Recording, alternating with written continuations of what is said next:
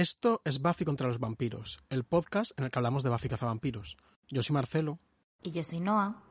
Y en este episodio hablamos del octavo capítulo de la primera temporada, Yo Robot, Tu Jane, de ciberpaganismo, recuerdos foreros y el amor en la red.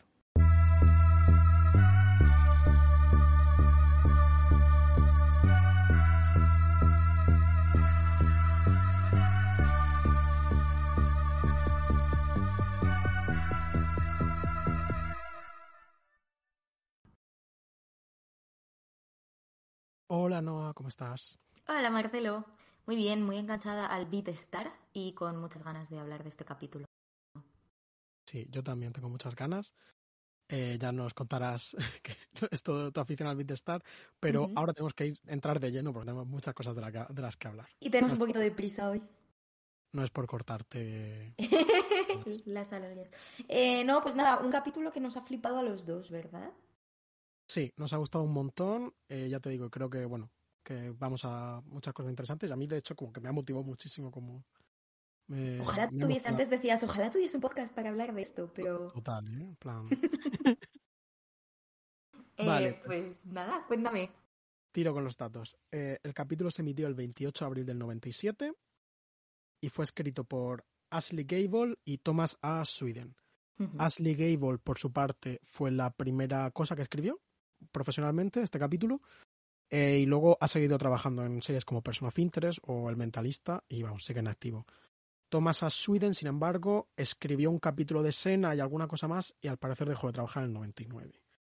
Ambos en pareja colaborarían una vez más escribiendo eh, el penúltimo capítulo de la temporada, que hablaremos enseguida ya de él, que se llama Fuera de la mente, fuera de la vista.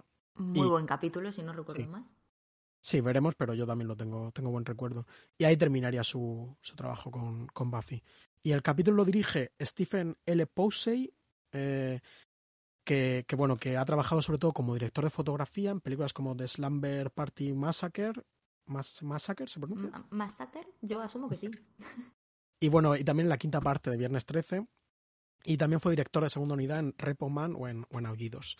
Y luego como director trabajó también en televisión, hizo un par de capítulos de Sena, un par de capítulos de, de- Hércules y también varios en Star Trek Espacio Profundo 9. Y según IMDB no trabaja nada desde el 2001. Eh, que me parece como que tiene un poco de esto de, de como de su rollo de serie B, como que se nota en este capítulo. Como que también es como se diferencia del capítulo anterior, que era como muy elegante y muy fino. Este no es tan fino, pero también está como claramente. Pero es guasón ingenioso de una manera. De hecho, yo tenía apuntado como me da eh, unas vibras. Lo digo a menudo, pero me pasa con cada capítulo de Buffy que cada uno como que me recuerda una cosa que me gustaba mucho eh, de ver Buffy. Y me pasa con este capítulo que tiene como una energía muy de capítulo de Buffy que pillas por la tele y que te entra súper bien. Que yo creo que hay muchas cosas, vamos a hablar lo del libro, como el, el tipo de, eh, no sé, de- el tipo de dirección de este capítulo es muy telechula de esta época que cuadra además mucho con el recorrido de esta gente, como que creo que es muy, eh, no sé, tele de... Tele. Sí. Es muy tele. No, al Y final, es muy divertido, como muy lúdico. De... en, gen- en general estamos viendo recurrentemente que todo el mundo este ha trabajado en Sena, ha trabajado en Hércules, ha trabajado en Star Trek, Sí. eh, Espacio Profundo 9, en, eh, en Babylon 5, etcétera. que al final era que- un poco lo que había de, en aquel momento y yo creo que lo que nos Sí. gustaba mucho a todos, luego cada uno tenía sus ideas y tal, pero yo no sé, o sea, yo recuerdo, de hecho, Buffy estaba como en el pack de las 6 de por la mañana a la 2 y luego te cambiabas a Telemadrid y veías Sena, ¿no? Como que estaba esta... Hmm, No sé. Bueno, a Telemadrid en mi caso. Aquí, ¿no? Eh.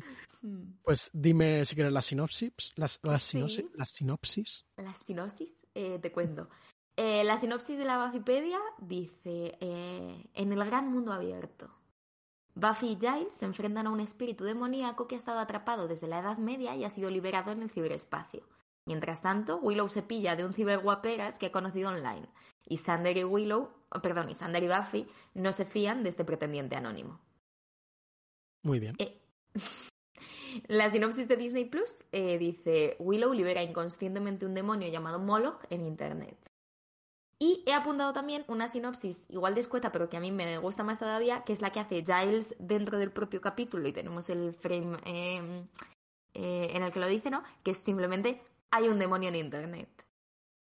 Todas están estupendas. A mí en esta ocasión me gustan todas mucho. Creo que están todas muy, funcionan todas muy bien. Reseñas de 10. Sí, sí. Sí. Y, nada, nuestra. Cuéntame, Didi. No, no, ¿cuál es tu opinión del capítulo? Mi opinión del capítulo, eh, como está apuntado en nuestro Google Drive, que es eh, un documento formal muy importante del que jamás nos despegamos, es eh, que rico un 10. Pues opino como tú, la verdad que a mí me, me encanta un montón. Sobre todo, me da la impresión de que el capítulo ha sido como muy históricamente como mal valorado. Sí, sí, sí, sí. De hecho, lo comentábamos en el capítulo anterior que tú ya tenías esta intuición de que si nos acercábamos a él desde ahora, quizás le veíamos cositas que antes no, no le veíamos demasiado. Pero efectivamente, de hecho, aparecen las listas, me lo estuve mirando por lo del tema de las llenas y tal. Y aparecen un montón de listas del peor capítulo de Buffy o el capítulo que menos le gusta a la gente. Y yo creo que al revés, que vas con un cerebro como post Abel Ferrara, post. Eh, no sé, como post eh, digital en general y como ya de pensar más activamente en todas estas cosas y lo flipas porque te encuentras a un capítulo súper pionero que integra un montón, un montón de campos semánticos superpuestos, ¿no? Lo sobrenatural con internet, con em, el tema del instituto, con el dating, con un punto de vista además como muy concreto y muy personal y muy íntimo y muy relatable. Además, apela a nuestra generación. No sé, es que es muy guay, es que tiene de todo. Yo sospecho que, que funciona ahora mejor que. No sé si que, mm. que, mejor que en el 97, pero mejor que hace 5 o 6 años, cuando yo lo vi. En el sentido que, que el capítulo es un poco, o, o se puede leer un poco como de, tecnófobo, ¿no? Como. Es un capítulo como dando una lección a los chavales de cuidado con Internet, ¿no? Que es... Un poquito. Pero a la vez yo siento que intenta todo el rato equilibrarse. O sea, al revés, o sea, me parece que es un capítulo que descubre un espacio que es Internet y en el espacio de Internet pasan las mismas cosas que pasan en el espacio real Sunny de todos los putos días. O sea, ¿sabes? Como que eh, sí que tapea mucho como eh, pues los peligros de Internet, ¿no? Ya lo vamos a ver, pero que te radicalicen, que te capten, que te engañen, que te hagan phishing o que te catfishen, que te no sé qué. Pero a la vez, no o sea, yo qué sé, eh, la señorita Calenda que es muy guay, Willow va a seguir siendo súper tecnófila y siento que es una serie que simplemente se adelantó muchísimo a entender Internet como un espacio más de la vida, que de hecho se dice, en este capítulo se pronostica un poco, ¿no? Todo lo que está pasando. Matizo mi, mi opinión. Creo que más que, eh, que el capítulo sea tecnófobo, creo como que durante un tiempo era más fácil como ver esa parte de, del capítulo, ¿no? Como ver como este capítulo de Buffy como eh, con esta, digamos, visión tradicional de los capítulos de Buffy, como de cada capítulo metaforizando un problema y advirtiendo y dando una leccioncita y tal. Y entonces como que eso yo creo que puede dar como pues lo típico lache, ¿no? Como los clásicos espejo público hablando de internet es muy peligroso por no sé qué no sé cuántos y no sé qué no sé cuántos. ¿No? Eh, pero viendo ahora como en este mundo que en el que internet ya está como más que implantado en todos lados, que sabemos perfectamente el demonio que vive en internet, como que, no sé, a mí me, parece eh, de verdad que, fascinante y me ha encantado. Sí, a mí también. Y yo lo recordaba mucho más trashy, o sea, recordaba como un capítulo menos.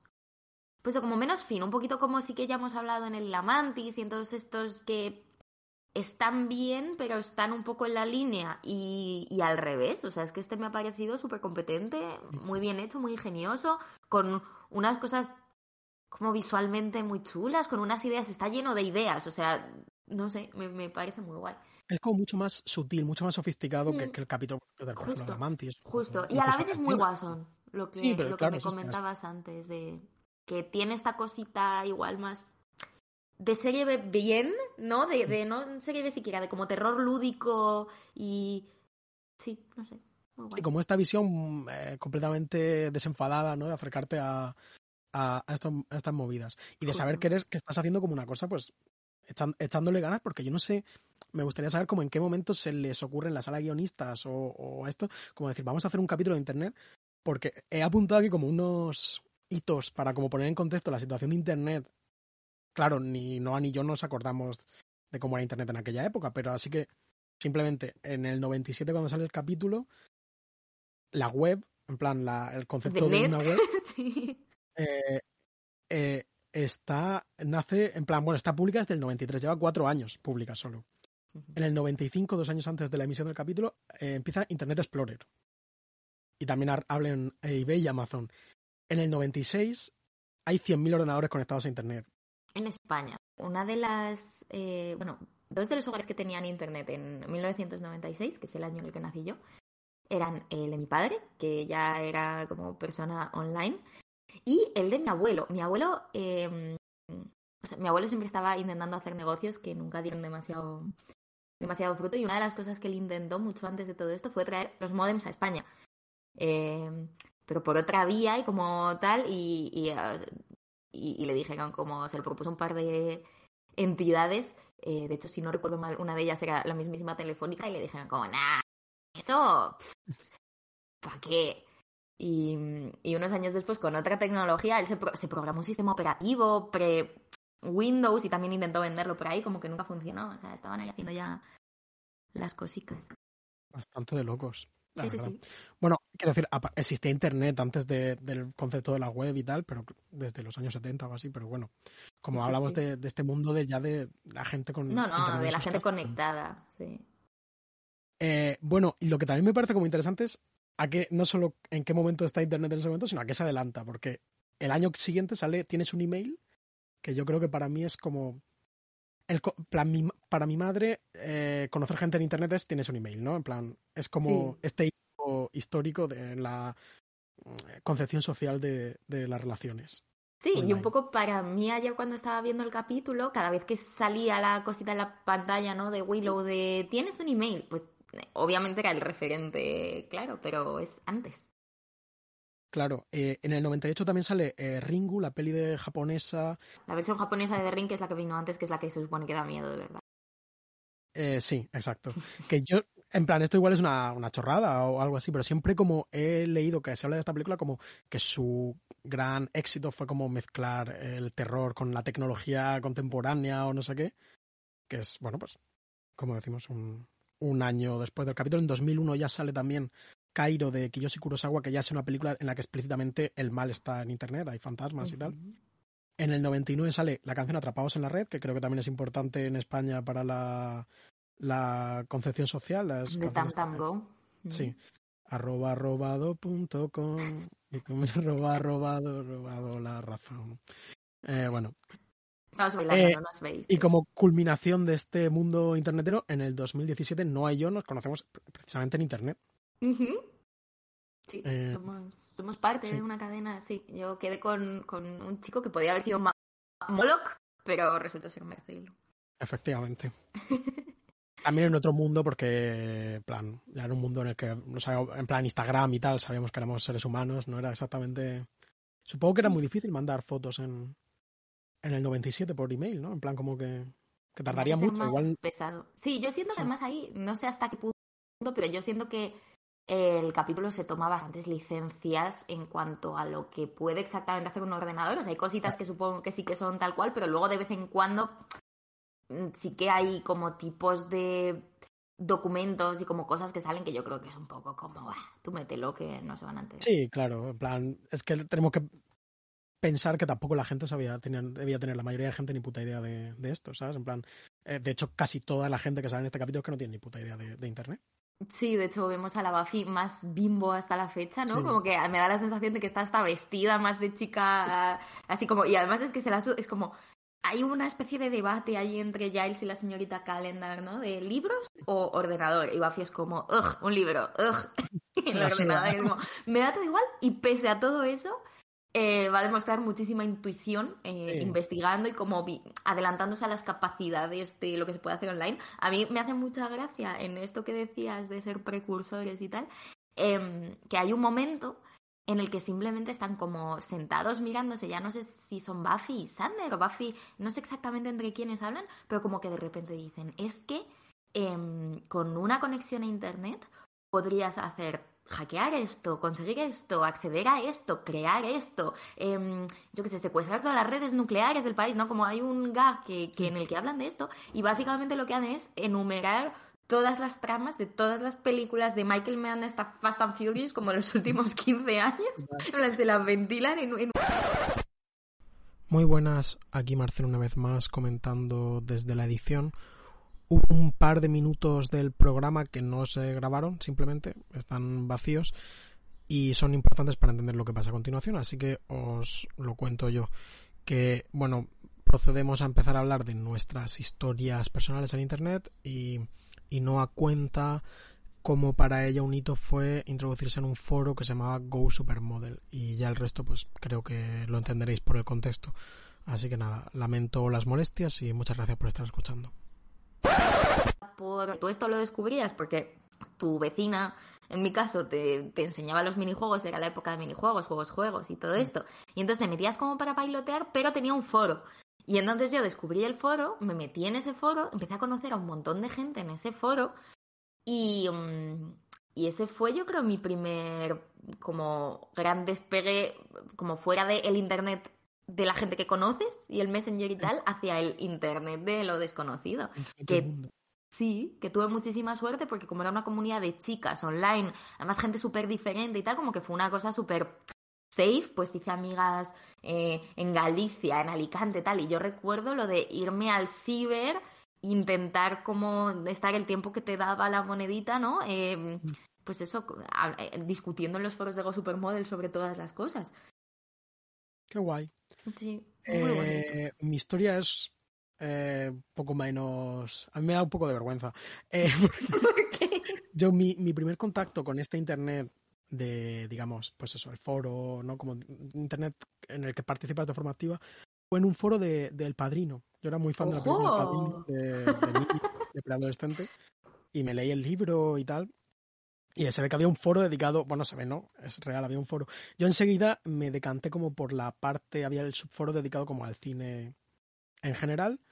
Y luego de ahí pasé a otro foro que se llamaba eh, cine, Cinépatas o Cinepatas, uh -huh. se llamaba Cinepatas, pero no va con eh, pero la verdad que yo en general eh, me da un poco de pena ahora pensarlo así, pero yo sobre todo como fingía ser mayor, ¿sabes? En plan, me da como vergüenza ser un niño opinando de, de cine. Entonces, yo fui el mentiroso online. Ay, pero eso me encanta. Y esas cosas. Supongo, supongo, que sería muy fácil notarlo, ¿no? Porque, aunque sí. también te bueno, digo que, no que yo. Estaba... A mí ya. me parece que Internet nivela mucho. Yo creo que nunca llegué a mentir sobre mi edad. A lo mejor alguna vez me puse un par de años en algún sitio. Pero en general yo creo que mi rollo era precisamente como.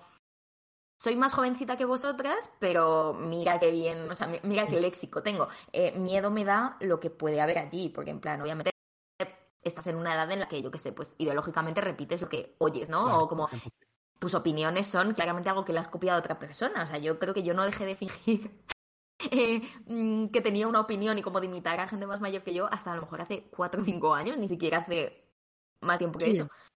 Entonces. Me, me, sigo considerando una persona muy influenciable por las opiniones de la gente de internet. Claro, es que es así. Yo recuerdo en Go Supermodel utilizarlo eh, para, eh, bueno, siento esta confesión, si me escucha alguno de los docentes que me dio clase en el instituto, decir que lo siento, me arrepiento mucho de haber hecho esto. Pero una chica de algo supermodel, porque bueno, como siempre en, en internet, pues hay gente que escribe extraordinario. Y aunque justo este foro no estaba muy centrado en escribir ni tal, luego yo ya también entraría en fandom, que dices, tú me da vergüenza. Bueno, yo estuve en McFly, estuve en tal. Eh, entonces, ahí ya entras más a las cosas del FIC y tal. Pero antes del FIC había ahí una chica que Espérate, están ladrando los perros. Había una chica que escribía muy bien y había un concurso literario en mi instituto y yo me presenté, era como de los primeros que podía, no sé, yo era de las más jovencitas que se podían presentar y, y, le pedí a esta chica que me escribiese un cuento. Éramos amigas y ella me escribió un cuento. Yo modifiqué tres cosas que me parecía que eran más ingeniosas en mi cabeza. Lo presenté, quedé segunda. Wow. Eh, me regalaron, gané un bolígrafo y un ejemplar del Príncipe de la Niebla de Carlos Ruiz Zafón y nunca jamás confesé el crimen. Hombre, normal. Esto se lo lleva uno a la tumba. Sí. O al podcast de Buffy Cazavampiros que hace con los colegas diez años después. Sí, no sé, es muy guay Internet, es muy bonito. Sí, y sobre todo yo siento que a veces igual se idealiza, pero es que molaba mucho como este Internet eh, no eh, as asediado por las corporaciones gigantescas, ¿no? Como... El Internet no regulado, yo pienso todo el rato, y esto es que ya sería una empresa como de cierta envergadura, pero yo me acuerdo de MySpace, un poco la cosa esta de tú te lo montas y como que incluso dentro de los parámetros que había, pues en un foro en un tal o en un cual, no tenía esa cosa tan predeterminada de pues de las redes en las que nos movemos ahora, como que, no sé, era muy creativo y muy chulo y hacías mucha identidad y era, es difícil, no, sobre todo es difícil no...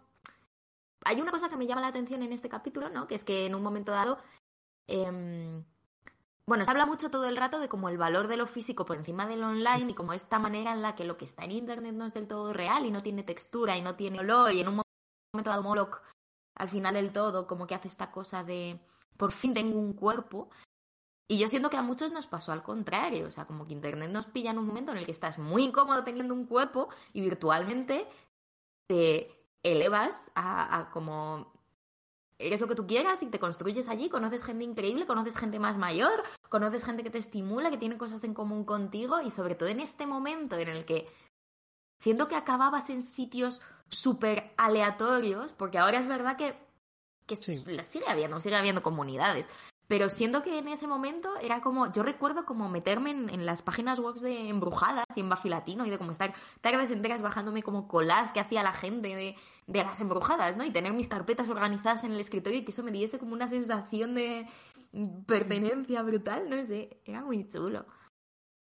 Es que lo que no sé es hasta qué punto es un sentimiento, digamos, de la infancia, adolescencia, o es que es verdad, pero es verdad que ahora da la impresión de que en Internet eh, es que ya es como el mundo, no es como un mundo nuevo que abres y descubres y no sabes qué te vas a encontrar a los Hmm. minutos siguientes, sino que es, bueno, pues Ya, no lo sé. Yo el otro día estaba hablando con mi primo que como que ha descubierto Naruto y los animes y tal, tiene 11 años y, y como que el tío sabe todo de anime, habla con gente random en Roblox y como que me pareció muy equiparable su trayectoria a la mía. O sea, me estuvo explicando como dónde ver anime gratis, subtitulado, eh, cuando tienes que esperar, cómo saltarte los anuncios. Es como que siento que ese tipo de descubrimientos los siguen haciendo los niños, además mucho más rápido. O sea, yo es que flipo con el nivel de manejo que tienen, que es como espero que nunca te capte una célula terrorista y te radicalice, pero de momento muy bien. Pero eh, bueno, que estoy súper de acuerdo con todo lo que has dicho, que es verdad que para la gente como que, que, que estamos en Internet o que es importante para nosotros, joder, pues para mí, ya te digo, en el foro este, pues con 10 o 12 años, eh, la peña como hablándome de, de Jean-Luc Godard, ¿sabes? O cosas así que, que, joder, pues genuinamente me cambia la vida, ¿no? ¿Sabes? No, claro, se ha tenido que ser, porque a mí es una de las cosas que siempre me ha dado mucha rabia de ti, ¿no? Que es como este niño tiene un año menos que yo, pero ya ha visto todas las películas. Eh, y como que siempre, y, y tienes unos referentes súper elevados, yo creo que al final también da mucha ventaja. Te convierte como en... Pero 100%, in- quiero decir, todo es Internet y Claro. pasar muchas horas a Internet y descubrir Buffy también es para mí es Internet. 100%. Claro. Yo Buffy, Internet- fíjate, no, porque Buffy fue tele, o sea, para mí la experiencia Buffy es experiencia tele. También una mención graciosa aquí cuando están teniendo Giles, eh, Giles y la señorita Calendar esta discusión sobre si internet bien o mal, que dicen como la caja tonta y es como no, la caja tonta es la tele, ¿no? Que está esta cosa aquí como meta también de esto también se suponía que estaba mal y ahora mira Claro, en plan, Giles está como ya eh, demasiado demasiado anticuado hasta para hasta para eso. Eh, bueno, eh, sí que podemos Cerramos, sí, cerramos, cerramos esta... el capítulo personal que esperemos que os haya interesado. después que de las- 25 minutos. Creo que no ha sido súper chapa, pero bueno, Bueno, si no Si luego queréis sí. Si queréis Sí. comentar con nosotros vuestra historia personal con internet, también podéis hacerlo. Sí, si esto que decimos no tiene ningún sentido para vosotros es porque hemos cortado la chapa anterior y simplemente no aparece en este capítulo. Así que bueno, pasamos ya directamente como al puro capítulo, que bueno, que es que tiene mucho que ver con lo que hemos hablado. Hmm. Pero bueno, señalar algunas referencias. El título es I Robot Eugene. Que me hace muchísima gracia cada una de las veces. Es un buen chiste. Y que, bueno, pues que es una referencia como una especie de mezcla entre Yo Robot, que es el libro de, de Isaac Asimov de relatos sobre robots, que ni siquiera tiene demasiado que ver con, con este mundo, porque Moloch no es realmente un robot ni nada por el estilo, pero bueno, Bueno, pero Eh, luego se, se convierte en robot. es como Cybermoloch, ¿no? Pero. Eh, y bueno, lo de Yo Tarzan to Jane, que, por cierto, eh, investigando esto, he descubierto que no, no lo dice en ninguna película, ni, ni ¿En está en, el- serio? en los libros ni nada, simplemente al parecer el payo, el Johnny Weissmuller, como en una entrevista que le hicieron en esta época, le preguntaron como si era difícil interpretar a Tarzán y dijo, no, no, solo tengo que decir yo Tarzán to Jane y ya está. Entonces eso se ve que se quedó en el periódico y trascendió culturalmente, pero no es no pertenece a la real. O sea, yo creo recordar, yo lo que tengo en, en mi cabeza es como los gestos, ¿no? Como que se hace así, se señala a sí mismo y dice Jane y se señala a ella. Como Mm. sí que existe esa escena, pero. No tengo ni idea. Es como La verdad, lo de pues, Luke, yo soy tu padre y estas cosas. ¿no? Sí, claro, toca la otra vez. Ah, esta clase de. No sé, supongo que va por ahí, pero sí. Igual luego en la película de dibujos sí. Pero Ah, ah, bueno, yo es que yo estoy pensando en la de dibujos. yo. claro, no, no, yo pienso en. en- bueno, he buscado eh, Johnny Weissmuller y he, he visto que no aparece en ninguna película, pero no sé hasta qué punto es. No aparece en ninguna película de la saga original o no aparece en ninguna película en general. Y cuéntame quién es Moloch. Ah, Moloch. Bueno, eh, Moloch al parecer es una divinidad real que existió pues en la época en la que se escribió el Antiguo Testamento, eh, sea cuando sea eso, que no lo tengo muy claro, eh, en la zona eh, de Canaán, que es pues más o menos entre el Mediterráneo y el Mar Negro y tal, y que al parecer, bueno, pues era una divinidad que exigía sacrificios de bebés. Luego, según he mirado, al parecer en los últimos años se plantea la posibilidad de que no fuese una divinidad como tal, sino Moloch sea en sí el hecho de sacrificar bebés. Es decir, que al parecer Moloch o algo así significa sacrificio. No lo tengo muy ¿En claro, hebreo, pero en arameo, en qué lengua Sí, antigua? Mm. lengua semítica, la que sea. Eh, el caso es que, bueno, pero ha trascendido culturalmente como eso, como una especie de dios barra demonio de la antigüedad, que la Biblia mm, condena explícitamente, eh, y eso, pues, como una maldad. Aquí, digamos que se desacraliza, en simplemente es un nombre, pero bueno, pues ahí queda. Sí, yo estaba aquí pensando en plan de ¿qué me suena Moloch, Moloch, Moloch? Y me dice Marcelo y tiene toda la razón. eh, dice del poema de, de Allen Ginsberg, de Aullido, Howl, que, que, es, que es cierto, que como que grita esto, ¿no? Como que lo utiliza para... eh, como una especie de invocación también, esta cosa de pone Moloch, Moloch, y, y constantemente está empezando las frases así y convirtiéndolo en esta especie de... En este caso yo creo que personifica un poco como la perversión industrial, como el capitalismo industrial que está arruinando su generación y tal, pero me hizo mucha gracia porque realmente supongo que hay cierto paralelismo en el tipo de encarnación de como Moloch, como maquinaria, Moloch. Hay una parte que dice eso, tal cual, dice Moloch cuya mente es maquinaria pura. em, cuyo pecho es una dinamo caníbal. Es como esta especie de... Eh, y nada, y bueno, y subrayar un poquito que se supone que tiene que ver con la tradición semítica y que sí que hay una cosa que a mí me resuena mucho de este capítulo, em, que es toda esta idea de que el demonio se invoca mediante la palabra y la palabra tiene tanta fuerza que eh, tanto como tiene el poder invocador de la palabra puesta por escrito y como de si lo lees se convierte en realidad, todo eso es muy judío, o sea, eso está como muy en el seno de lo que no se puede pronunciar, lo que no se puede decir. eh, no sé, eh, siento Sí, que y- es chulo. Sí, 100%, pero al- en el fondo el tema como de la palabra creadora como que se transmite eh, por toda la cultura, incluso en el Evangelio no se dice lo de al principio era el verbo y, y esta- la idea del logos, que es como un Mm. Concepto Claro, Eh, pero que por ejemplo, luego es, igual que con la imagen, como que siento que va perdiendo mm, poder en un sentido de, porque en, en el judaísmo, pues yo qué sé, no puedes decir el nombre de Dios, no puedes decir, hay una serie de cuando tú rezas tienes que hacer una serie de movimientos que acompañan a cada sílaba porque significa Mm. X, tienes que rezar en el idioma original porque si rezas en una traducción se está perdiendo el contenido, como que siento que te aferras mucho más y de hecho aquí lo que hace el capítulo, a mí me hace muchísima gracia también la escena de mm, al final cuando están, in- están invocando, eh, o sea, están como intentando eh, des, eh, ¿cómo se dice? Sacar de la red a Moloch. Y eh, Giles está como recitándolo en alto, como siempre, ¿no? Con los hechizos, la palabra hablada que siempre utiliza para, pues ya lo vimos en el capítulo de la bruja, ¿no? Cuando hay que hacer brujería es la palabra hablada. Y mientras la señorita Calendar, mientras él, aunque él le da como todos estos aspavientos mm, actorales, que además él lo, lo actúa como súper... Sí, es muy gracioso. Pero no sirve para nada. Realmente lo que cuenta es que eh, la señorita Calendar lo está escribiendo todo en el ordenador y esa transcripción está teniendo el mismo poder evocador se está, y encima está... Como me hace mucha gracia cuando le corrige la errata, en plan, de, ¿y esto Sí, cómo se escribe? No, no, no. bien. Claro, tiene que estar bien. lo, lo estaba pensando mientras lo estaba viendo en la escena, digo, pero tiene que, ¿cómo contarán la ortografía? Porque me he dado cuenta que estaba escribiendo la primera palabra con mayúscula y cosas así. Supongo que sí, supongo que si te riges por... Eh, no sé. Eh, bueno, ese era nuestro. El siguiente punto en nuestra lista, el tecnopaganismo. Pero sobre este tema quería comentar una referencia que también que creo que tiene este capítulo, que es la novela Snow Crash, que es como una novela cyberpunk de principios de los años 90 que escribe Neil Stephenson y que es como, de hecho hoy en día es como súper relevante porque es, introduce el concepto de metaverso. ¿Veis, chicos? Eh, si, si estáis en internet desde una temprana edad, eh, sabéis estas cosas. Pues el- me la leí hace poco este libro, Snow Crash. Eh, y bueno, yo lo recomiendo, es interesante, pero no me es irregular también.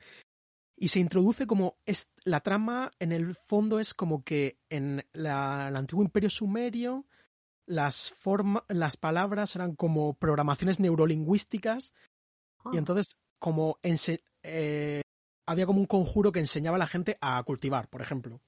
Entonces esto se transmitía y de repente una divinidad mitológica eh, sumeria eh, como rompió estos hechizos y de ahí sería como nacería el mito de, de la Torre de Babel, porque es verdad que como del sumerio antiguo, pese a ser un imperio súper grande, como que no conocemos ninguna lengua que derive del sumerio. o y sea, como que romper es- el idioma para.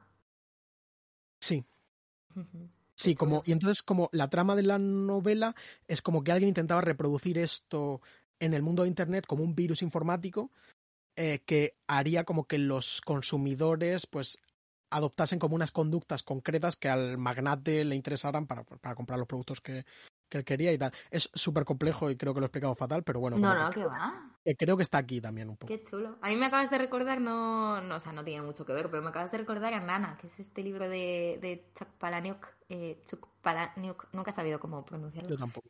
Em, creo que Polanik siempre decía que era como mi abuela se llama Paula y mi abuelo Nick y entonces se pronuncia así porque yo lo he decidido, pero nunca he sabido cómo se dice porque whatever.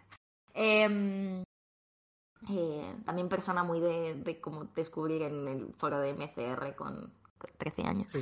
Em, y tenía un libro que se llama Nana, que es algo así también, hay como una especie de nana que no se puede, siento que si la pronuncias o si la piensas, no sé cómo funciona, pero como que podía matar, hay como una cosa también ahí de la palabra asesina.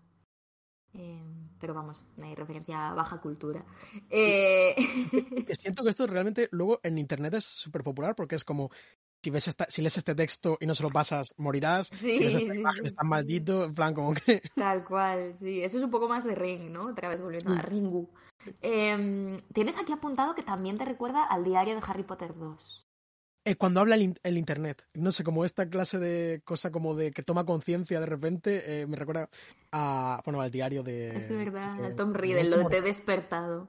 Sí, ¿no? En plan, Mm. tiene como eso. Bueno, es una idea. Y, em, pues nada, entonces eso, ¿no? El tema del capítulo es esta irrupción de Internet en todos los ámbitos de la vida y un poco estos miedos. Y em, pues eso, la, la solución que a mí me parece muy chula es precisamente esta, ¿no? La del tecnopaganismo, la de trasladar los mitos em, del libro a Internet, que además es que es literal como se, se personifican los personajes de Giles, eh, nuestro querido bibliotecario chapado a la antigua, y eh, la señorita Calendar, que es este nuevo personaje que se introduce en este episodio, por cierto, muy temprano. Yo pensaba que, o sea, tiene todo el sentido del mundo, pero yo no la hacía tan... tan Sí, lo que pasa es que creo que en plan va a tardar en ser como más recurrente, pero sí que a mí, por cierto, me, me- era un personaje que a mí cuando la vi la primera vez, pues como que ni me daba igual, pero aquí la, la he amado, me ha, me ha encantado. Tiene mucha presencia, creo, y como mucho carisma y funciona muy bien. Sí, sí. Que la actriz, por cierto, se llama Robia la, la Morte, Buenísimo Eh, nombre. muy buen nombre. sí. Ella parece ser que saltó a la fama siendo bailarina Ajá. acompañó a Prince eh, durante una época. En Vale. plan, y, y se ve que durante una época, yo no soy muy fan de, no sé si tú eres fan de Prince, yo no, Mm, en plan, lo de todo el mundo en la época glam, como que en plan te da un poquito, pero no, no, no. soy- en plan, más que no fan, O sea, apreciamos su talento, pero no. sí, pero no soy conocedor. Exactamente, yo tampoco. Pues al parecer Prince hubo un momento de su vida que decidió no hablar en público. Y entonces esta Robia la Morte, junto con otra bailarina, fue eh, la persona que hablaba en nombre de Prince ah, con los medios.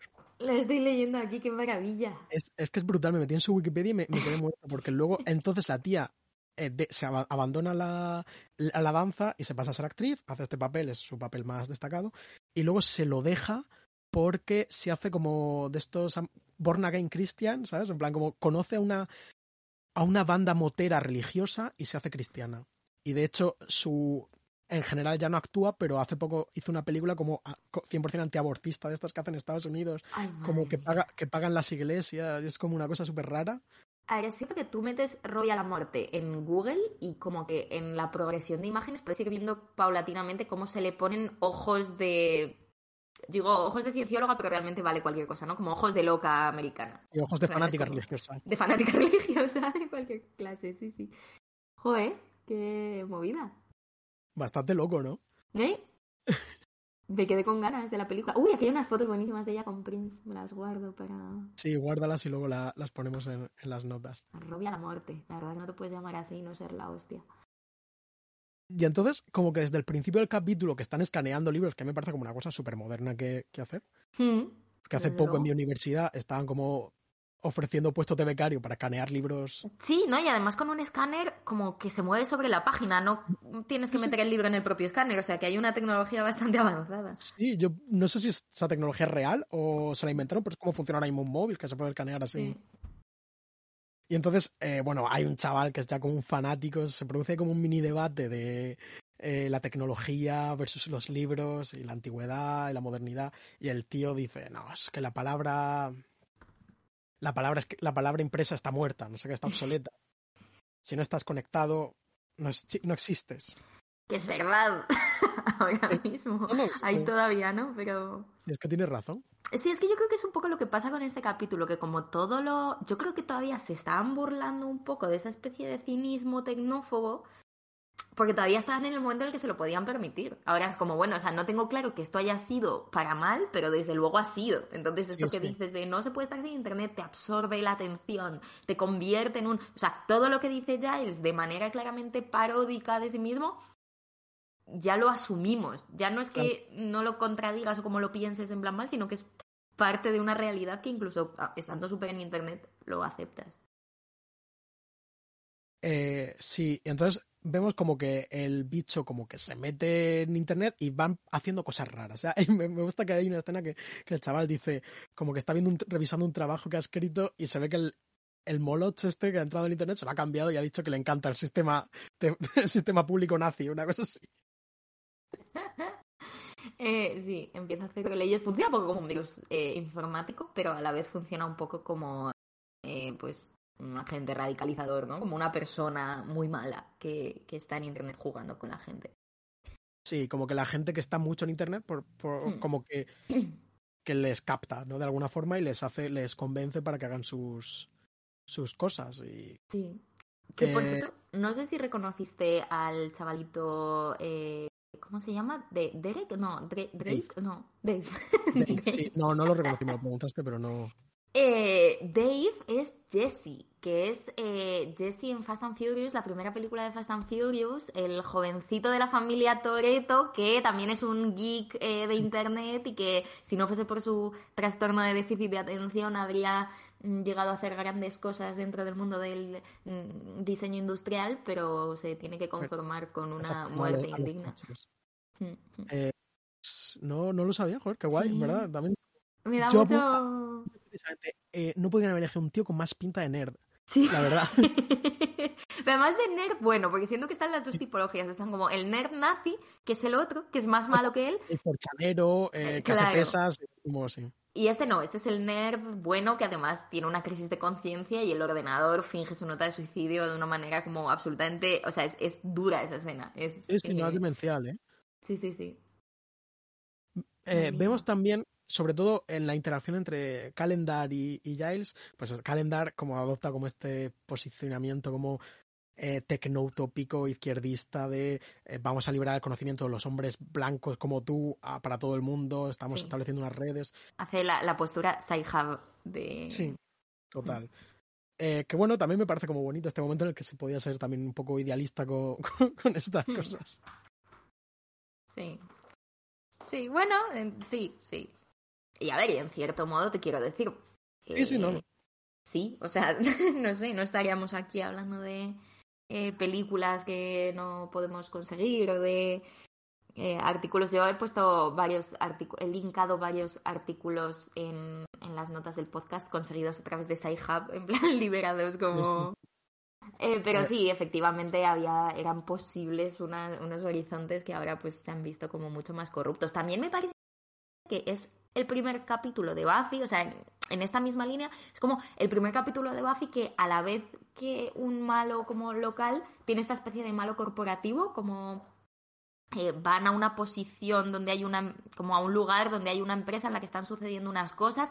Sander de repente eh, como que sabe un montón de los movimientos de esta corporación porque su tío trabajaba ahí limpiando suelos y entonces así es como adquieren un montón de información. O sea, como que siento que de repente eh, como que la tecnológica tiene sí. una presencia que no es muy importante en el capítulo, pero sí me parece interesante y me parece que habilita luego como toda esta trama de Buffy detective saliendo y como yéndose a ver si puede colarse en como esta mega empresa donde hay una videovigilancia súper loca y tal, que, que no sé, es como muy de peli de hackers. Eh, y muy de... Sí, de hecho comenta, creo que es como la tercera empresa más importante en Sunnydale, Sunnydale y, sí. que ha cerrado. Sí, Eh, lo sí, cual, y que ha mandado a todo el mundo a la calle. Claro, mete como una especie de eh, subtrama absolutamente inexistente y un subtexto que no que también sería cogerlo un poco por los pelos, pero sí como de como de este mundo desolado por la industria, ¿no? Yo eso lo, lo detecté, o sea, sí que me dio un poco esa sensación y sobre todo eso, me, me gustó mucho Sander, como también esa cosa de como, ¿qué? ¿Os sorprende que sepa algo? Porque mi tío es, es el barrendero. Mm. Y nada, hemos comentado ya también como el ritual de que está guay, como esta clase de, de reunión online entre todo el mundo que se hace para encerrar a, a Moloch de nuevo. Sí, cuando en vez de un círculo de invocación físico hacen un círculo de invocación a través de la red, que me imagino como esta especie de como, no sé, reunión de Zoom eh, en el En, 97. en vez de jugar al pinturillo se ponen ahí a hacer conjuros. Pero tengo que decir que esto yo sé, porque bueno, em, entre mis intereses está como eh, el mundo semiocultista y cosas similares, que durante la pandemia hubo peña como que hizo como círculos de meditación online de este tipo, como luchando contra los malos que se habían inventado el COVID, etcétera, etcétera, etcétera. Ah, vale, vale. Quiero decir que estas cosas pasan actualmente.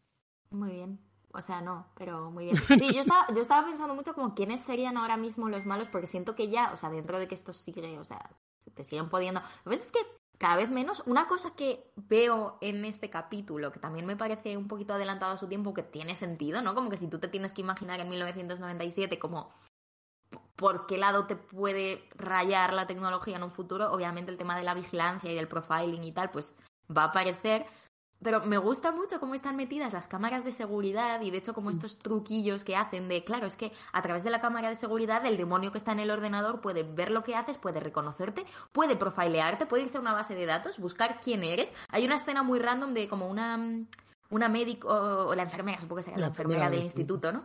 Diciendo como, ah, es que no pone su alergia en el no sé qué, como esta manera en la que las bases de datos eh, como que esencializan y como que fijan un, un perfil que luego es accesible por todo el mundo. Y siento que estamos en un momento en el que el anonimato en Internet es obviamente mucho más difícil, ¿no? Que en el momento de Moloch, como que en el momento de, de, de Willow y de esta gente, pero que está ahí muy bien visto. Tiene este momento, yo pensaba en el documental este de All Light Everywhere, ¿no? Sobre las cámaras de vigilancia y tal. Hay un par de planos eh, muy Sí. chulos. Sí, se hace que el capítulo utiliza como la webcam Sí. Eh, vigilar y también la, la cámara de seguridad, eh, como esta clase como de mini found footage dentro del capítulo en el que la cámara adopta una perspectiva que nunca había tomado en esta serie Justo. y que Justo, y, y no, y eso, y yo pensaba en eso, en que no sé hasta qué punto, o sea, todas estas amenazas es cierto que son reales, pero siento que ahora, ¿no? Eh, pues estamos ya a otras cosas todavía más, ¿no? Es como cómo, cómo, cómo conceptualizaríamos ahora ese capítulo sobre las amenazas de Internet en como un Internet tan tan grotesco y lleno de cosas y como supongo que este señor sería un criptobro haciendo Sí, claro, una eh, isla de oro en el en, en- el fondo, por ejemplo, quiero decir, eh, el- eh, las pelis estas de Fast and Furious últimas, Misión Imposible, todas hablan como de mm, pues como el Pegasus, ¿no? Quiero decir, literalmente. Claro, claro, justo. Sí, es quien lo roba, quien lo posee. De una capacidad informática eh, brutal para tratar Big Data y mm. eh, saberlo todo de todo el mundo en todo momento, ¿no? Sí. Sí, pero que bueno que ya está aquí. O sea, es que al final también yo es una cosa que lo hablo mucho con nuestro amigo Néstor, eh, famoso en este podcast por cumplir años el 7 de abril, como se, como se comentó en el capítulo anterior. Em, no, pero que hablamos mucho de como esta manera en la de, joder, ya han llegado los hackers como a arruinarnos las películas de acción porque ahora tienes que tener como tu momento hacking y tu momento big data y tu momento... Eh, quitando unas excepciones que sí que siento que lo hacen muy bien y sí que siento que hay películas que piensa en el digital de una forma muy interesante y muy estimulante, pero en términos de trama, al final lleva siendo lo mismo, ¿no? Desde 1997.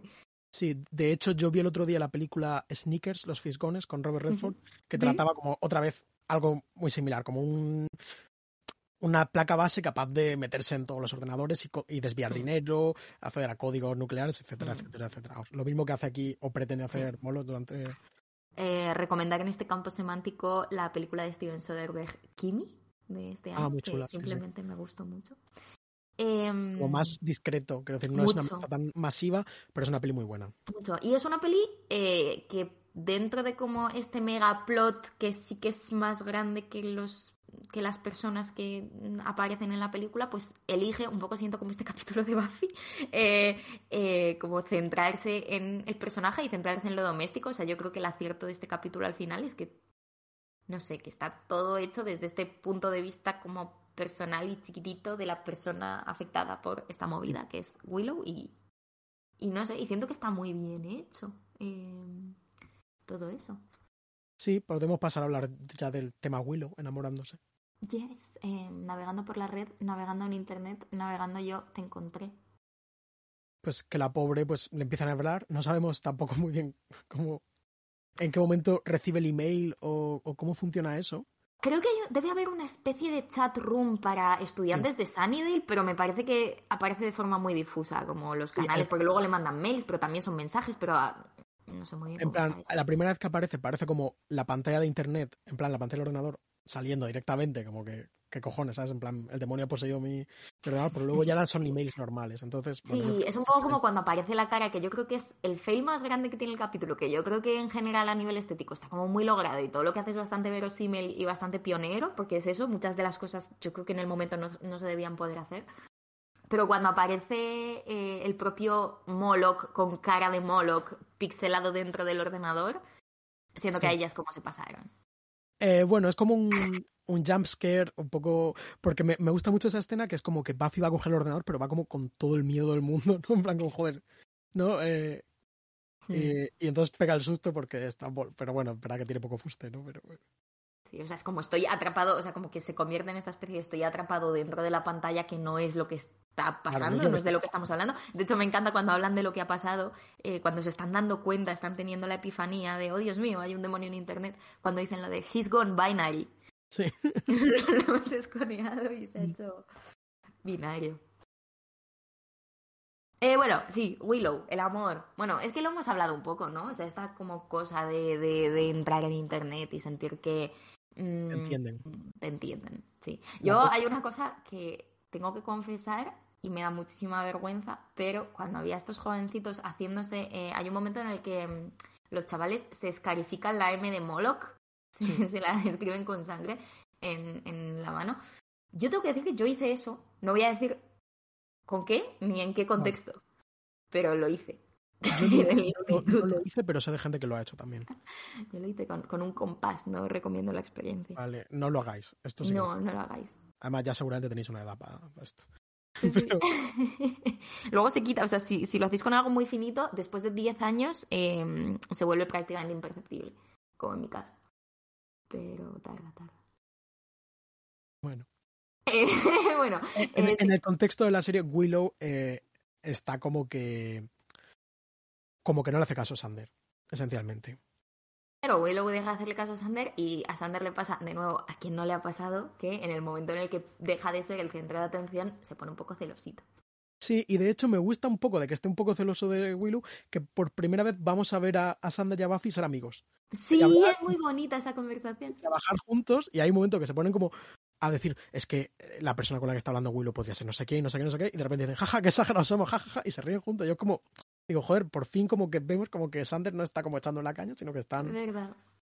Es verdad, y que tienen también como ese... mm, O sea, mola mucho como Buffy le interpela a él, en plan, ah, celoso, te dijo, de que ya no seas el centro de atención. O sea, que es todo muy explícito. Es muy chulo. Sí, sí. Y nada, yo la verdad que me hizo gracia como que realmente tampoco vemos al Moloch eh, como ligando con ella eh, de una forma muy inteligente. Quiero decir, sabemos que Willow es una persona con un mundo interior que desconocemos, improfundo e interesante, pero eh, simplemente Moloch le dice eres lo más importante de mi vida, eh, me muero de ganas de verte, no sé qué, ¿sabes? Como, bueno, Sí, palabras, se pone en palabras de plan... amor un poco vacías, pero bueno, que, que son efectivas. Sí, pero también se pone. eh, o sea, primero que como que hace la cosa de, del abusador, ¿no? O sea, se vuelve. Se vuelve un abuser cuando intenta pues separar a Willow de su amiga, mandarle un asesino a su amiga, etc. Lo típico. Eh, pero sí que creo que. Y esto se toca, ¿no? Está ahí, entra en juego la baja autoestima de Willow, el hecho de que nadie le hace caso y el hecho de que cuando alguien le hace caso ella cree que no puede aspirar a más, que es una cosa que Buffy, siendo una amiga extraordinaria en este capítulo otra vez, mm, intenta como reforzarle, ¿no? Pero Mm. sí, lo que me preocupa es que no te merezca y, y tú te mereces mucho más, ¿no? Hay como... Claro. Y, y bueno, Willow, como es, que es una persona muy lista, en cuanto, la verdad que en cuanto el Moloch le, eh, le, le dice eso a Buffy, ella ya de- Sí. desconfía y ya la ella para ella se le apaga, ¿no? En plan, Sí. se, se le pasa la tontería. Sí, que yo no tengo muy claro hasta qué punto lo del Moloch es como... Porque se, se supone que tiene que tener algún puntillo sobrenatural a la hora de seducir, ¿no? En plan, y al principio del capítulo cuando aparece hablando italiano y conquistando a un joven de la, de la Edad Media. Es que la movida no le queda muy clara, como de todas sus intenciones, es el corruptor, pero parece como, lo primero que dices es solo quiero tu amor a, a este muchacho italiano, y es como, y luego parece que efectivamente está enamorado de Willow. que, sí, hay una escena al final en, el que, en la que Willow confronta a Moloch en plan, entonces era todo mentira, te estabas quedando conmigo, que me parece de alguna forma un poco el, el como la contrapartida torcida de lo que vimos de Ángel y Buffy en el capítulo en el capítulo anterior, ¿no? De, de lo de Ángel. Eh, y él es como, no, no, sí, sí que te amo. Y de hecho, hay un, tienes un momento Gatorade cuando dice lo de, intenta como porque la cosa es, Internet es el poder, ¿no? Y Moloch es el corruptor que promete poder y amor y como mm, el amor a través del cual disponer del poder. Entonces en un momento dado, como intentando impresionar a Willow, lo que dice es, eh, claro, como está conectado a la red y tiene, es omnipotente, dice lo de, en este momento hay un joven en China eh, contratando a un sicario para matar a su madre y eso es genial. Y es como... ya, yo la verdad que ahí dije, ¿qué cojones? No entiendo, no entiendo a Cibermoloch, no sé qué le está pasando. Es como tu, tu conocimiento enciclopédico de como todo lo que está pasando en el mundo, eh, con además tendencias asesinas, brings all the girls to the yard.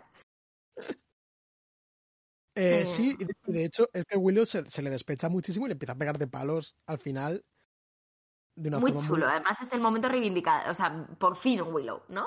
Sí, me encanta. Eh, y además es que ya es lo que hemos dicho, es lista, ya es valiente, joder, porque se le, le echa como.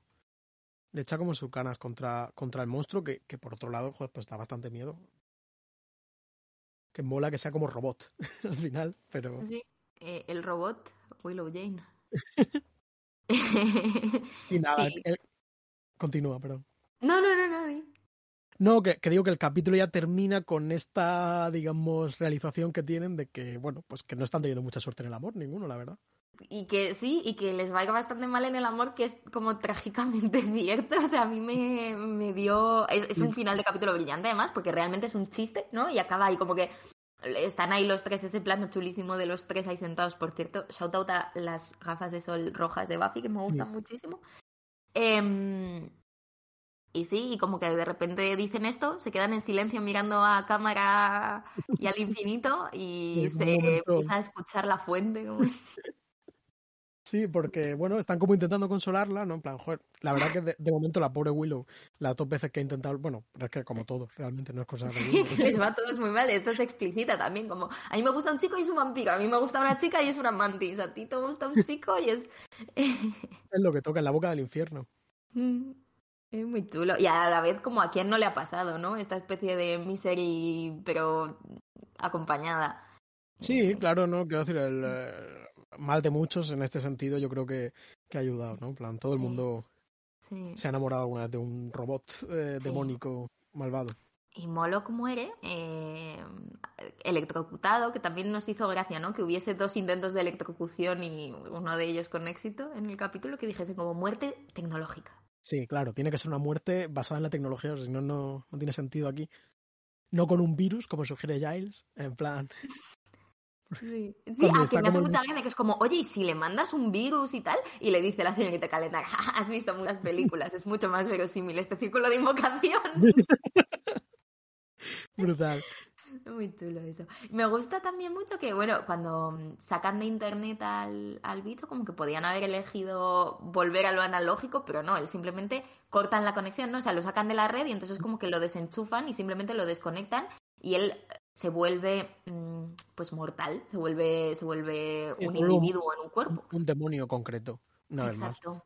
Y, y me gusta que, pues eso, que cuando se desenchufa, él siente la pérdida de todo este poder y la pérdida de toda esta información. Y me recordó mucho eso a una cosa que en, en tono no tiene absolutamente nada que ver, pero hay unos libros así muy ligeros y muy entretenidos, así de ciencia ficción, que se llaman eh, The Long Way to a Small Angry Planet. No sé cómo lo han traducido, pero bueno, algo así. El largo camino a un planeta pequeño y enfadado, supongo. No sé, algo Creo así. que, creo que literalmente es así. Vale. Me suena. eh, De Becky Chambers, eh, que están muy chulos. Y el segundo, eh, el segundo libro, eh, sigue dos historias. A cada libro no tiene nada que ver con el anterior. Y, si os interesa, mi favorito es el tercero, que habla como de mm, como ritos en una especie de ciudad eh, construida en el espacio, pero de la que mucha gente ya ha migrado. Entonces es una especie de como viejo Jerusalén, pero realmente súper tecnológico y futurista, en el que hay como ritos eh, de disposición de los muertos como una manera y como se meten muchas personas a la vez. Y es un libro muy bonito para mí. Em, pero bueno, están todos guay. Y el segundo tiene una trama que va exactamente de esto. Es como eh, sigue a un personaje que fue una IA. O sea, es una IA, pero antes solía ser una nave y estar conectada a una red y como estar conectada a todos esos conocimientos y tal. Y se convierte en una IA que es un cuerpo y que pues mm, tiene que funcionar en local y, y lo pasa bastante mal y es bonito. Si os gustan esas cosas. Pues suena muy bien. Son libros súper cortos, ¿no? Yo no, no he No son cortos, son muy Ah. tochos, pero se leen muy rápido. Entonces, ah, vale. pe- sí, no, me lo he confundido con, con otros libros. se leen muy, muy, muy rápido, pero son, son gordetes. Ha salido uno último que no, que no lo he leído. Sí, sí, el último no me gustó. El último ya es de estos de no me saques el dinero, dándome Eso. como la mitad, eh, ocupando el resto de espacio, poniendo como muchos eh, espacios entre mm, frases. Pero, pero están bonitos, a mí me gustan. Y son así como muy queer y como todo es, eh, no sé, son como libros hiper woke en un sentido chulo, en plan cero, cero lachoso, es simplemente como... eh, pues hay mucha diversidad, hay muchas especies, hay muchas... Pero no es para nada ciencia ficción sesuda de, ¿sabes? O sea, es otro tipo, son, son no sé, son más fáciles de leer, tampoco son como herederos de pues la ciencia ficción tocha, es como una cosa más más chill pero bonita y como muy de la humanidad y muy tal. Siento que con Buffy tiene un un algo. Suena muy bien. Mm. Em, ¿Qué más cosas? Eh, yo creo que casi, casi. Bueno, es que teníamos aquí apuntado como cosas que nos han gustado un montón estéticamente, pero yo creo que ya lo hemos dicho casi todo. Me llamó Mm. la atención que, que hablasen de glitch. Dicen la palabra glitch. Ujú. Ah, pues no, no me. No, no lo noté como. Pues fíjate, curioso, ¿eh? Dicen no sé qué es glitching. Y digo, hostia. Es que esta gente eh, nos engaña, porque parece que no saben de ordenadores y tal, pero saben, son todos muy listos, todos saben mucho. Todos saben mucho y tienen mucha intuición. Mm. Sí, lo de binario también, en plan, no me la cuelas. Yo sé que Sí. tú. He's con binary, qué bueno.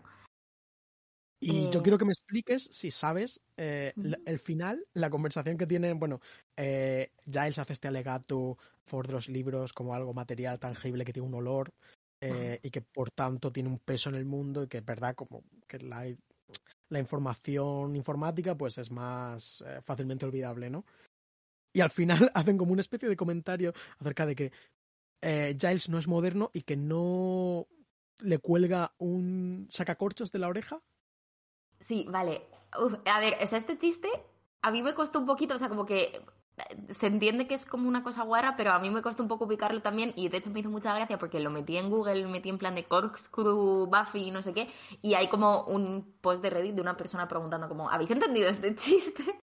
Eh, pero bueno, básicamente eh, como que mm, eh, Giles va y le da a la señorita Calendar como un avalorio o algo así, que yo pensé que igual era otra cosa, pero creo que es una especie de mm, Creo que es una especie de pendiente y creo que es un pendiente que tiene una como que tiene forma de sacacorchos y le dice como em, toma, he encontrado esto y me he acordado de ti, que es la excusa por la que están teniendo esa conversación, como que él va con esa pequeña ofrenda. Y entonces eh, ella le dice como, es que estás muy chapado a la antigua. Y él le dice, sí, bueno, no llevo un pendiente de un sacacorchos, pero tal.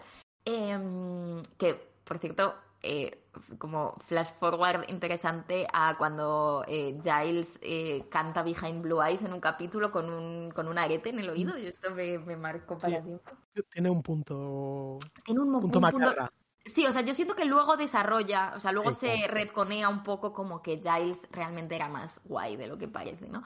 Pero bueno, o sea, que él, él dice eso. Y entonces la señorita Calendar le dice, mm, yo de la oreja tampoco. ¿No? Pero como insinuando eh, que tiene alguna clase de piercing genital. O sea, es un chiste que es que es muy... A mí me parece muy fuera de tono para Buffy, pero... Es que yo también pensé en eso, pero dije, no, en plan, bueno, no tiene por qué genital. Supongo que puede ser como en cualquier otro lado. Quizá en el 97 un piercing todavía era como algo erótico en general, ¿no? Yo pensé que quizá era como, en plan, no sé. es que no lo sé, sinceramente. Pero bueno, hay que dar pero, el chiste. Pero hay que dar el chiste. La insinuación de que la señorita Calendar puede ser que tenga un piercing genital, que desde, desde luego, de todos los personajes que conocemos de la serie, es la que lo tendría. Sí, sí, sin duda. Por lo menos de momento. Sí, eh, sí. Creo que estamos pensando en la misma persona. eh, pero bueno, que, que a mí, o sea, también no hemos comentado esto, pero como la tensión entre Giles y la señorita Calena, que es como tan evidente que pues tampoco, pero que hay ahí un rollo muy chulo, ¿no? De, hay mucho rollo. Ya te digo, a mí me ha gustado en plan, como me ha gustado un poco ella. he entrado en esa. He entrado en eso. y sí, claro, pues bueno, pues veremos a dónde nos lleva todo esto. Pero bueno, tiene también. Giles también tiene derecho a, enamorarse. sí, bueno, aunque recordemos que en el capítulo 3, eh, Bruja Em, la reacción de las chicas al pensar que ya teniendo novia fue como, ¡Ew! Es mayor. pues bueno, es mayor. No tanto. Em, que te identificas con, con Jace, pero realmente tengo entendido que tu personaje, el personaje de Buffy que te ha sido asignado, es, es otro diferente.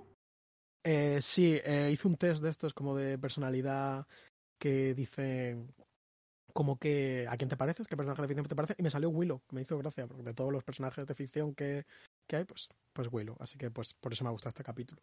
Me identifico también con, me identifico mucho con Willow. Muy bien. Eh, si quieres pasamos a la cuenta de muertos, ya para ir eh, terminando. Vale, te cuento quiénes se mueren en este capítulo. Se muere Carlo em, en el año 1418, cuando Moloch le parte el cuello. Em, este joven italiano. Que Moloch tiene la capacidad bastante asombrosa de partir un cuello con una sola mano. Que esto me parece como muy, como muy guay. normalmente necesitas como dos para apoyar, pero él tiene esa capacidad. Por cierto. Pues, tiene unas manos muy grandes. No sé si recuerdas que planteé la posibilidad en el capítulo de Mantis de hacer como un ranking de monstruos. Creo que Moloch gana a la Mantis. Sí. Moloch... No, hemos no, hemos puesto a tener monstruos desde la Mantis. Así que... Vale, Moloch, Moloch 1. Eh, pero espera, ¿Moloch eh, persona o Moloch robot? Eh, si quieres, Tecnomoloch, Moloch y, y la Mantis. vale. Eh, excelente. Eh, vale, más muertos. David Kirby, que, que es Dave, interpretado por mm, el actor que interpretaba a Jesse en Fast and Furious, que nada, se cuelga, le cuelga Fritz bajo la influencia de Moloch. El propio Fritz, que también le rompe el cuello Moloch. Y el propio Moloch, electrocutado en su cuerpo eh, robótico. Eh, me gusta mucho esto, en plan. Eh, bueno, por Buffy. Y ya está. Yo solo quería decir que recordéis que si el chico que te gusta es un demonio en internet, hay dinámicas de poder que conviene considerar. Y bueno, pues ya está. La semana que viene hablaremos de el ventrílocuo, ¡Ojo! Ese lo tengo medio reciente y es un buen capítulo, ¿eh? a mí me dio mucho mal rollo toda la vida este capítulo. Es que es un tema, es una cosa que da miedo, Hmm. el tema de los ventrílocos. Sí, sí, Así sí, que sí. nada, pues si tenéis mucho miedo, pues no lo veáis. Tampoco El ventríloco contará como un monstruo, ¿sí, no? ¿O no? Ya hablaremos de este tema. Vale. Pues nada. eh, Pues nada. No, nos pues hasta la próxima. Espero que os haya gustado. Eh, espero que no haya sido muchísima chapa nuestra, pero bueno, y que os hayáis hayáis emocionado con el capítulo como nosotros. Así que hasta la eh, próxima. Sí, hasta luego. Adiós.